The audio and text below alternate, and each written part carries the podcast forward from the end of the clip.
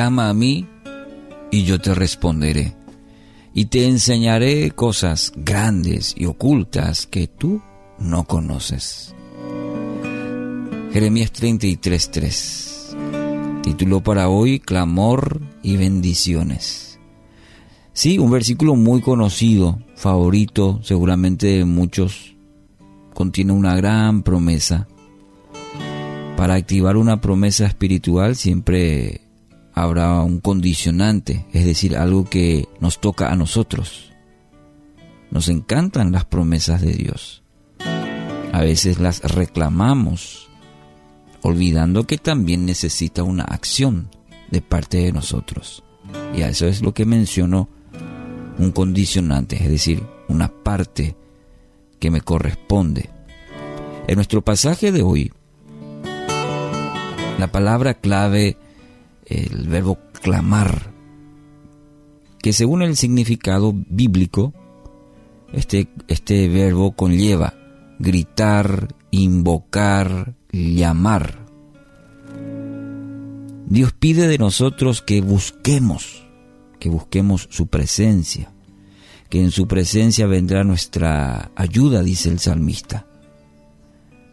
Que sea nuestra primera acción ante una necesidad, una prueba, una circunstancia, sea Dios. La primera acción, buscarlo, que lo invoquemos, que lo llamemos, Notemos que eh, esto denota una actitud de nuestra vida de dependencia de Dios, claro, una dependencia total de Él. Y eso a Dios le agrada. Es ahí donde Él puede obrar en un corazón entregado, rendido, dependiente, dispuesto, de Dios, a escuchar su consejo, a escuchar su dirección del Padre.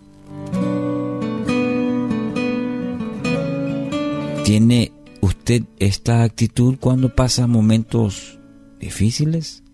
¿Es Dios su primera instancia de auxilio?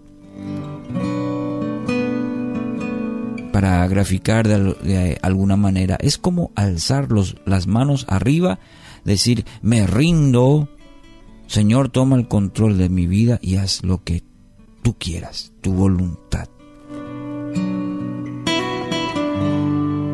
Sí, porque nos pasa a todos que en, en circunstancias buscamos solucionar, arreglar, remendar, como sea, y buscamos los atajos, buscamos las maneras y Dios sí, sabemos que Dios existe, que nos ama, pero en nuestra lista está en las opciones más abajo. Y no debe ser de esa manera. Clama a mí. Dios te dice, clama, búscame, llámame a mí primero. Yo soy tu Padre.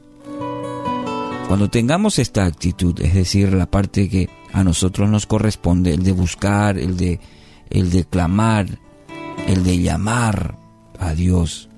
Dice su palabra que Él va a responder.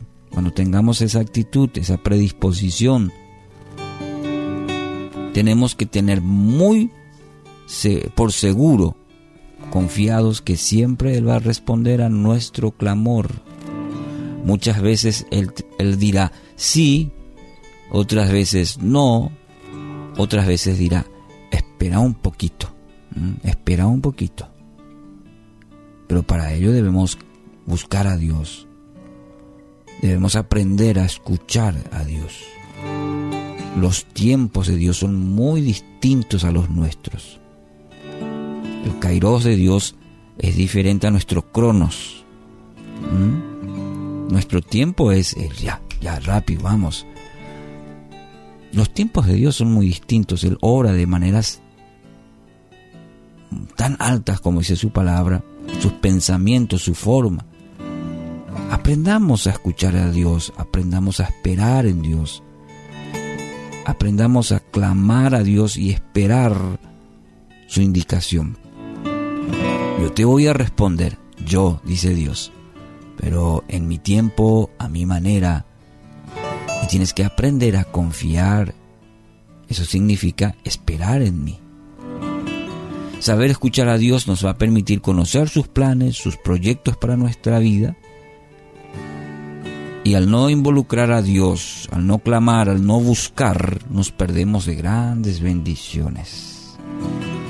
Mateo 7:7, sigue pidiendo y recibirás lo que pides. Sigue buscando y encontrarás. Sigue llamando y la puerta se te abrirá. Mira, aquí están los dos conceptos de del texto de Jeremías. Buscar, llamar. Sigue buscando y encontrarás. Sigue llamando y la puerta se te abrirá.